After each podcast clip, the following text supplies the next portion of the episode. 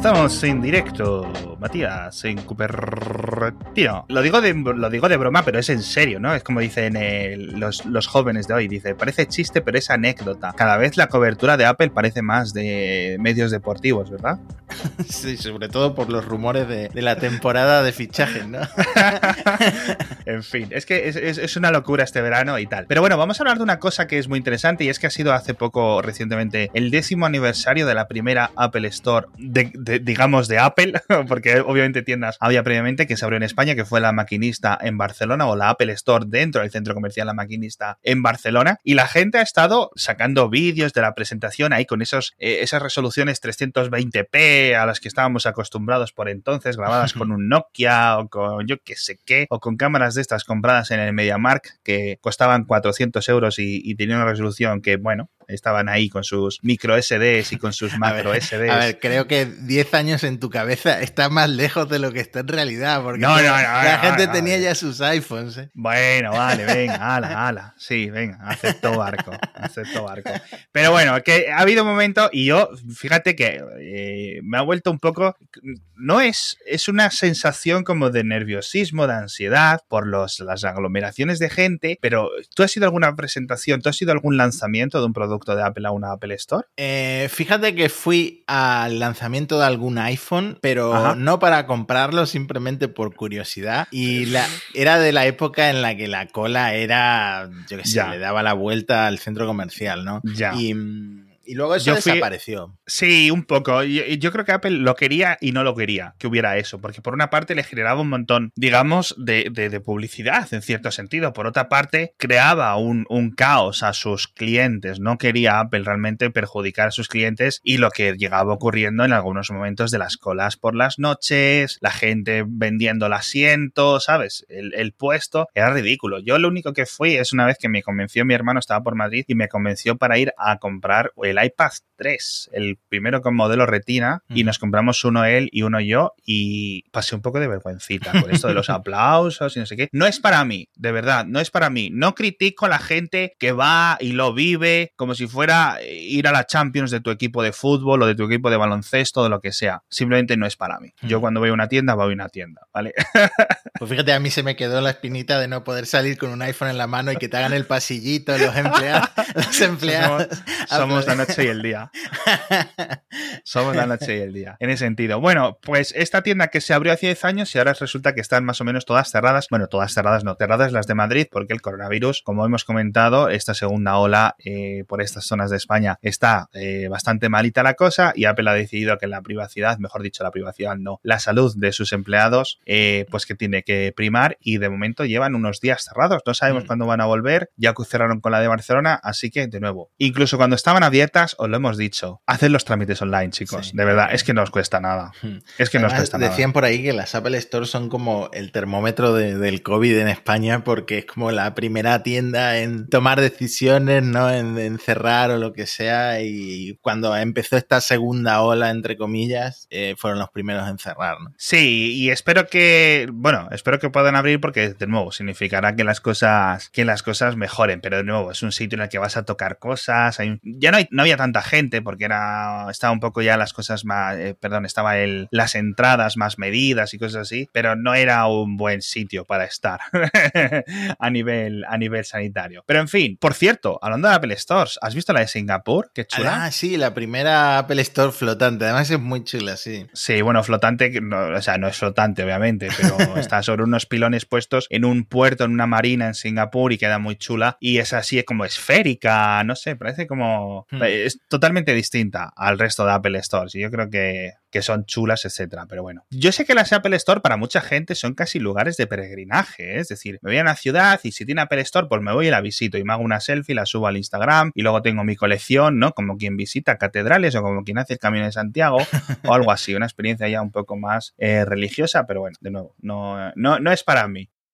Bueno, eh, esto es como el Snyder Cut. Ahora hemos cortado parte del episodio, hemos grabado parte de lo de los rumores, tal, pero entre que nos ponemos ahí tal, nos ponemos a grabar no sé qué, no sé cuánto, la velocidad de los rumores es tal en estas eh, semanas que hemos dicho, mira, hacemos una cosa, lo grabamos. Así que, super meta, pero hemos hecho este copia y pega. Sí. Vamos a hablar de eh, el iPad. A ver, el iPad en principio porque Apple ha anunciado un evento para el 15 de septiembre. Yo mismo, bueno, yo creo que todos los medios, pero incluido yo, titulamos Apple presentará los nuevos iPhones el 15 de septiembre y ahora dice Gurman que no, que el evento es solo para iPads y Apple Watch. Sí, porque además el evento se titula Time Flies, ¿no? El tiempo vuela. Exactamente, esa es la invitación que llegó a la prensa, Time Flies. Sí. Pero luego, claro, a ver, tiene sentido porque veníamos hablando de que el iPhone se iba a retrasar a octubre y que lo presenten el 15 de septiembre era un poco raro. Era como, a ver, hemos solucionado lo del retraso. Sí. Eh, vale, tiene sentido entonces lo que dice Gurman, pero claro, sería la primera vez que Apple divide sus lanzamientos de. de ¿Otoñales? otoñales. Bueno, alguna vez ha habido más de un evento, Sí. ¿no? Pero Sí. en este caso no sería el iPhone el protagonista del primer evento. O sea, que un poco raro. Eso sí es cierto. Y sí, iPad, el iPad de hecho se filtró un manual en español español que parece, tú.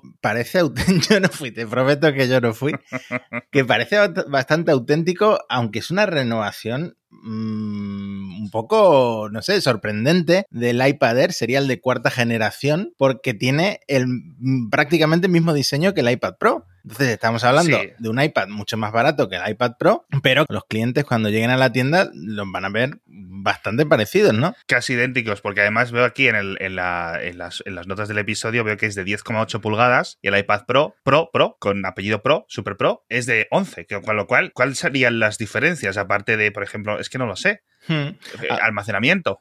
A ver, claro, entonces eh, la pantalla la agrandan a base de reducir los marcos, que el iPad Air mantenía un poco, aunque había reducido un poco los marcos, mantenía Sí, un poco sí. el estilo original del iPad, ¿no? Entonces lo reducen Sí. aún más. Luego las diferencias, una de las más llamativas es que no tendría el Face ID, sino tendría el Touch ID, pero cuidado, porque no lo tendrían, como no tiene botón de inicio, no lo tendría en el botón de inicio, sino que lo tendría en el botón de bloqueo. Y esto Apple no lo ha hecho nunca. Hemos visto un montón de raro. teléfonos, sí, hemos visto un montón de teléfonos de Android con el lector de huellas en un lateral, en el botón de bloqueo o al lado, pero nunca Sí. hemos visto un iPhone o un iPad con el Touch ID en el lateral. O sea que sería la primera vez. Es muy raro porque tendría el mismo diseño o, o 99, coma- vamos, el mismo diseño o el la misma estética que el iPad Pro. De, de hecho, según este manual serían casi idénticos, pero no tiene Face ID. Qué raro, tío. Supongo que es por abaratar, no sé si Face ID es mucho más, eh, hay mucha diferencia con Touch ID en cuanto al precio ¿no? del componente, pero eh, a mí lo que más me llama la atención es que el conector del, del Smart Connector mm, pasa a la parte trasera del iPad y eso significa que en principio este iPad Air de cuarta generación va a ser compatible con los accesorios, el Magic Keyboard entre ellos, Claro. del Claro. iPad Pro. Claro, entonces yo creo que mm, Apple te está vendiendo el iPad Pro como ese híbrido entre, entre iPad y Mac que con Sí. el Magic Keyboard pues da un, un nuevo salto ¿no? hacia la productividad en el iPad y ahora lo vas a poder tener en, en una tablet mucho más asequible. Qué raro. Bueno, está, está guay porque además tiene USB-C, con lo cual. uf, es que ya te digo, que siempre la- el iPad últimamente, porque hay cuatro modelos, ya empieza a ser complicado, ¿no? Tienes el Pro, el, el Pro grande, el Air, el iPad sin apellido y el iPad mini, ¿no? En cierto sentido. Del mini y del iPad sin apellido no sabemos nada, no sabemos actualización de momento, ¿no? Eh, pues fíjate que mm, un, Apple ha publicado ya el, el stream en directo de, de YouTube del evento del 15 de septiembre y, mm, y rápidamente han visto los tags que ha incluido, que bueno, YouTube te deja meter uno- unos, unas etiquetas a los vídeos para que Sí. luego lo, lo puedas encontrar en el buscador y uno de los tags que han metido es iPad Air, pero no han metido iPad mini, sin embargo en el del iPad mini también había rumores de que se iba a actualizar. Lo que pasa es que dice Cuo que se actualiza en 2021, entonces no sé si, si lo tendrán ya listo para este evento. Quizá el Air sea el único, sea el único iPad que veamos, o quizá hagan una renovación menor del iPad mini y ya, Ya. el año que viene llegue el, de- el rediseño o lleguen también las pantallas mini LED a el iPad Pro, etcétera, ¿no? Con lo cual sería este Mm. entonces el segundo dispositivo de Apple que no sea Mac, eh, eh, con USB-C, es decir, teníamos los iPad Pro y ahora el iPad Air con USB-C, con lo cual está bien. Quizás lleguen los, el USB-C poco a poco al iPad y al iPad mini, con lo cual eso estaría bien, con el rediseño, ¿no? Y se acabaría el diseño o la estética de toda la vida del iPad, de unos grandes marcos, un botón de inicio abajo o en un lateral, ¿no? Hmm.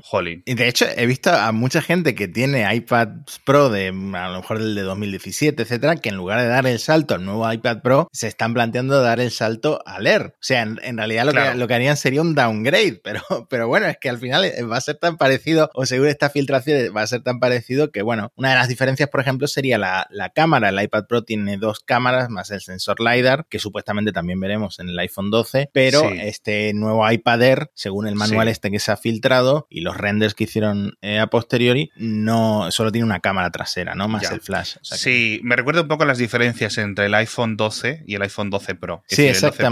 Mm. quizás un poco. En principio, mismo procesador. Es que puede haber muchas diferencias porque van a tener que justificar de alguna forma un salto de precio de 300 euros. Entonces, asumiendo que el iPad Air nuevo mantiene el precio de estos 550 más o menos. Eh, bueno, joder, pues sí, la verdad, si el iPad Pro, por ejemplo, la gente que tenga el de 12 o el de, o el de 12, me refiero, el de 12,8, 13 pulgadas. Siempre le debería decir 13 porque se acerca más. El de 13 o el de 11, incluso lo que dices tú, modelo de hace 2, 3 años y quieres saltar, a lo mejor te compensa pillarte este Air renovado, usar ese dinero de diferencia para pillarte el Magic Keyboard y un Stylus. Mm, ¿no? Sí, totalmente. Puede ser un buen plan, ¿no? Porque es que al final, ¿te acuerdas que lo comentamos en el episodio que, comentaba, que comparábamos eh, qué sale mejor, un iPad Pro con los accesorios o un MacBook Air nuevo que no sé qué, no sé cuánto, tal? Y al final decíamos, empiezas a sumar y te pones en 1.500 euros hmm. en un momento. a ver, no, sabemos el procesador que le van a meter a, este iPad Air, pero yo me imagino que un, una 12 mínimo, una 12X o, algo así mínimo. Claro, y claro. entonces ya estarían a la par también en potencia.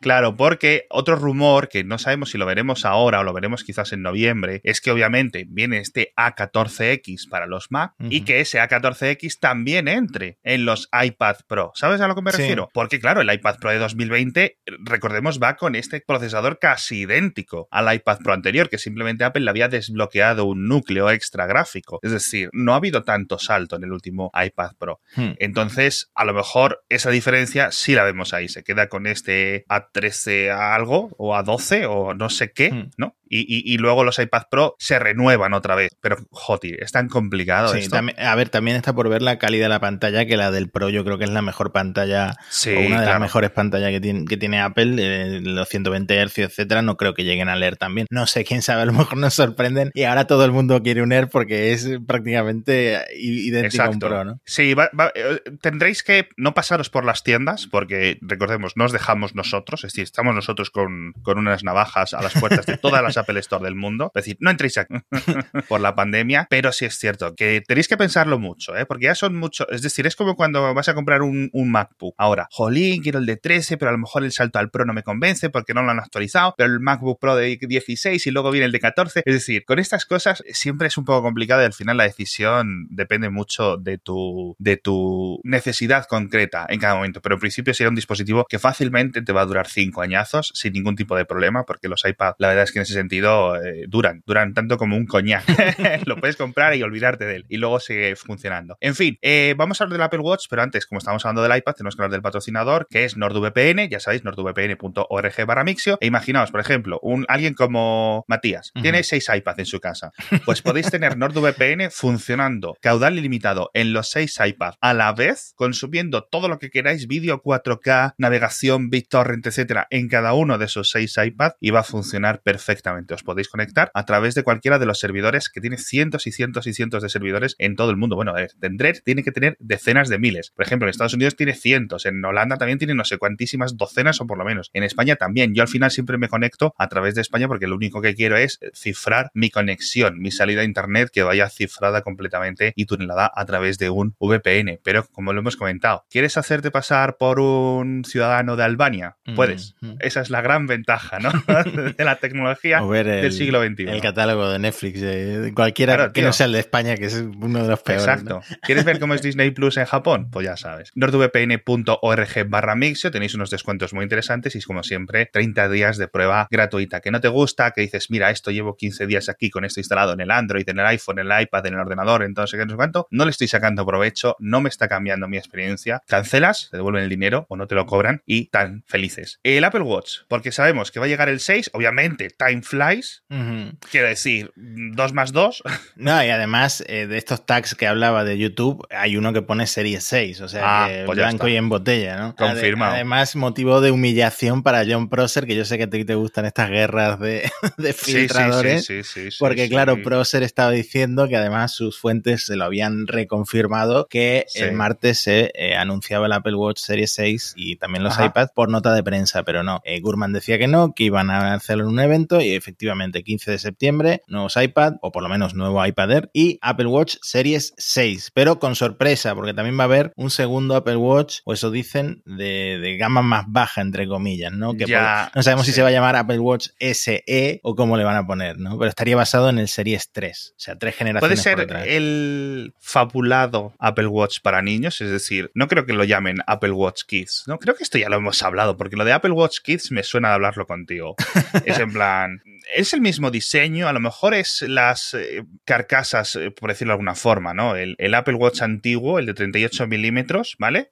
Lo ponemos a 250, por decir una cifra que me estoy inventando. Y decimos, mira, esto es para chavales. Y la carcasa es de plástico, de algún material nuevo que se hayan sacado para no subirse al aluminio.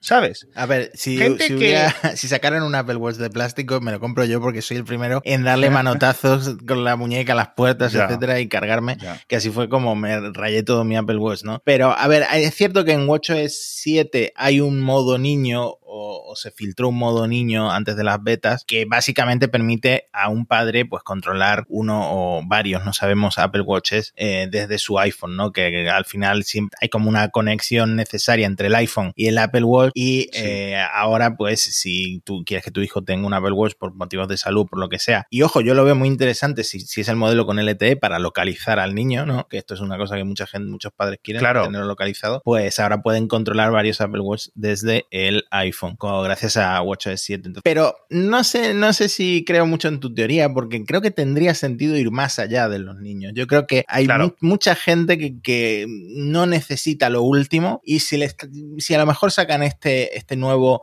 Series 3, entre comillas, se dice que va a estar basado en el diseño del Series 3, o sea, esto un poco más gordito, ¿no? Por 200 euros, por 230 euros, que es lo que costaba el Series 3 o lo que cuesta el Series 3. Eh, mucha gente, mm, a lo mejor le vale la pena en lugar de comprarse el Series 6. Claro, sí, Mm. para renovar un Series 1, un Series 0, Mm. que, o para. Porque es que está viendo mucho tirón. Fitbit está haciendo las cosas muy bien. Gente que dice, es que quiero una pulsera inteligente, quiero algo de Apple, porque tengo un iPhone y, la- y Apple me gusta, tal. Y van a la Apple Store y dicen, jolines, no hay nada más barato. Claro, no va a haber algo de 30 euros como lo que ofrece Xiaomi, lo que ofrece Oppo, lo que ofrece Huawei, etcétera. Pero para esa gente que realmente lo único que quiere es contar pasos, eh, medir un poco el sueño, hacer unas cosas de actividad, notificaciones, etcétera, obviamente, pues a lo mejor Apple no te va a sacar un Apple Watch de 50 euros. Uno de 100 lo dudaría también, pero algo un poco más así, que ¿sabes a lo que me refiero? Para Sí. ese hueco, porque está creciendo muchísimo, muchísimo, muchísimo el mercado por ahí. O sea, los competidores han dejado a Apple un poco sola durante unos años. Recordemos que hubo un montón de eh, relojes inteligentes eh, con Android y con Android Wear, me refiero, etcétera, y al final eso se cayó. Y luego Xiaomi y Huawei, por ejemplo, poco a poquito han seguido. Luego Garmin, por una parte, con sus cosas un poco más profesionales, sigue. Es decir, el mercado está muy activo de relojes inteligentes. Apple Watch sigue liderando, pero por ejemplo, en el último trimestre, Huawei, contando las pulseras inteligentes, y es cierto que de media son mucho más baratos, ha superado a- al Apple Watch. Y eso dices Mm. tú, ostras tú. Claro, no todo el mundo necesita o dice 300 euros, como poco, en un reloj.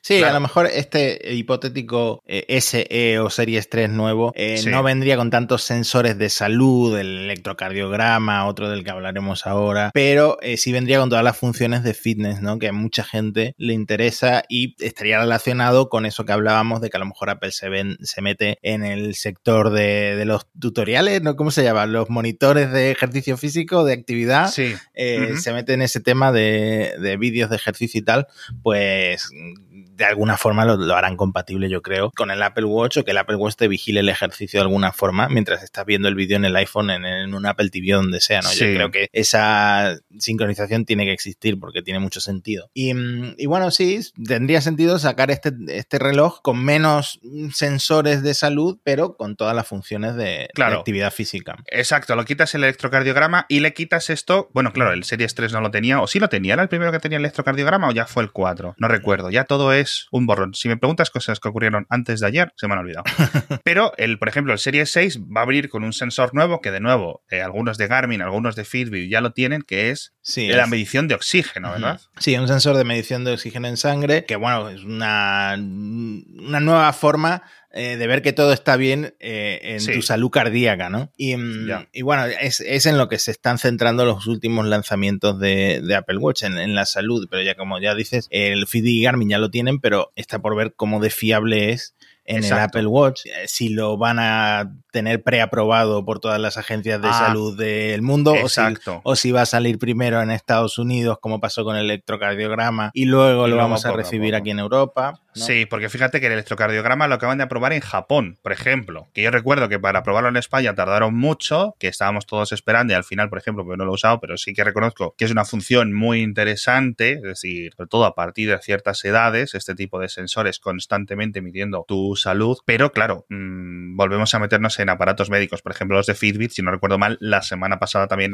enviaron una actualización de los firmware que mejoraba eh, levemente ¿no? La, la, certeza de estas mediciones, con lo cual, oye, va a ser tan interesante o va a ser tan potente o va a ser tan exacto como un aparato de medición que te puedan poner en un hospital mientras te vigilan, ¿no? Las constantes, etcétera. No, pero es una cosa que la tienes puesta encima de ti todo el rato y sinceramente puede estar muy, muy, muy bien y además ahora con todo este tema de las mascarillas y las enfermedades respiratorias, eh, vamos, como anillo al dedo, hmm. jolín. Así que vamos, muy bien. Bueno, hasta aquí, ¿no? Es lo que teníamos que regrabar, maldita reprogramación. Así que seguimos con este Snyder Code. Si quieres ahora, Matías, cuando estés editando, mete un sonido así de corte. o si quieres, lo hago yo, mira, lo hago yo, lo hago yo, lo hago yo, lo hago. Un corte. Muchas gracias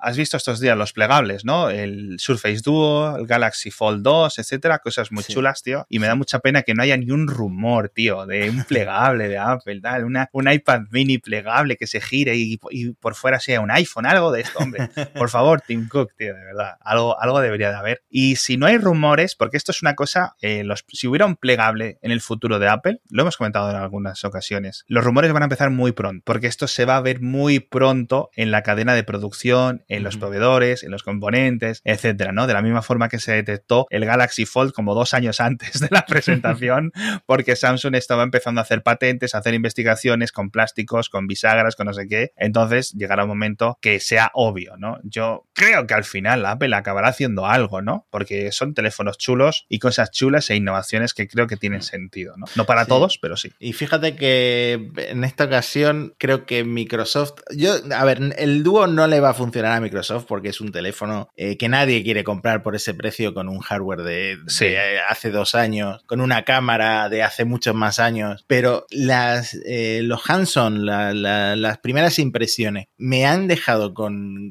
con la babita colgando de lo impresionante que es y de lo innovador que es este dispositivo de dos pantallas que se, se abre en 360 sí. grados. Entonces, es como que todo el tiempo tenía la idea de, joder, esto es muy Apple, es, es como eh, reinventar algo de una forma tan sencilla y, y, que, y que, técnicamente funciona, porque está por ver la, las reviews del software, que seguramente es un desastre, y hacerlo tan elegante, ¿no? Entonces, eh, en este sentido, la mano se la ha ganado Microsoft a Apple en presentar algo innovador, pero claro, algo innovador y al mismo tiempo claro, incompleto. Exacto, porque es muy sencillo el Surface Duo. Yo cuando lo veo con el comparado con el Z Fold, ¿vale? El Z Fold 2, mejor dicho, digo, ostras, tú, eh, me parece un dispositivo ya maduro, ¿no? En plan, tienes mm. eh, doble pantalla, una por fuera, una por dentro, las bisagras es todo más natural, y el otro es como más rudimentario, pero que dices tú, anda, mira, pues funciona, lo puedo girar y tengo dos pantallas, una por cada lado, lo puedo usar como un teléfono eh, grande, ciertamente grande, cuando lo tengo doblado, o lo puedo doblar en forma de libro, o lo puedo doblar por otro. Quiere decir que, que como que le veo también mucho tirón, y veo que ese tipo de dispositivos va a llegar antes a los 900 euros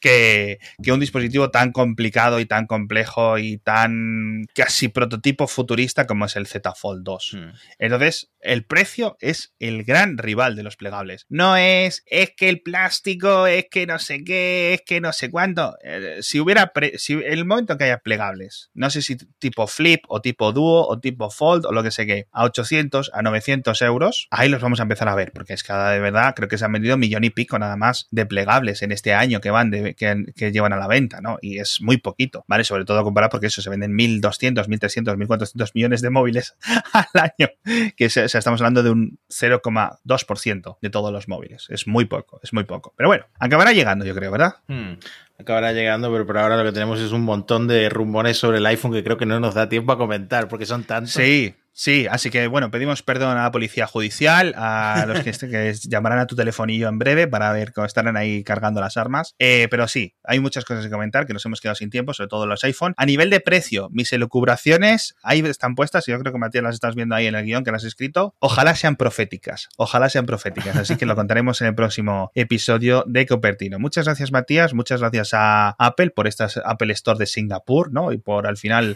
aunque llegó tarde, llegó a España, porque ya creo que eh, tú y yo no somos maqueros tradicionales, ¿no? Como tenemos muchos oyentes que llevan uh, jugando y, trabajando con ordenadores de Apple desde los 70 finales, desde los 80, etcétera. Pero esa gente ha sufrido mucho, con lo cual, viéndolo en esa perspectiva, entiendo que cuando se abrió una Apple Store aplaudieran y fueran de rodillas y lloraran y todo, porque sí que en ese sentido sí que fue como una especie de catarsis, ¿no? De por fin, por fin, no estoy solo, ¿no? en, este mundo. En fin, chicos Muchísimas gracias a todos los oyentes, muchísimas gracias al patrocinador, muchísimas gracias Matías, muchísimas gracias a todos. Nos vemos en el próximo episodio de Cooper.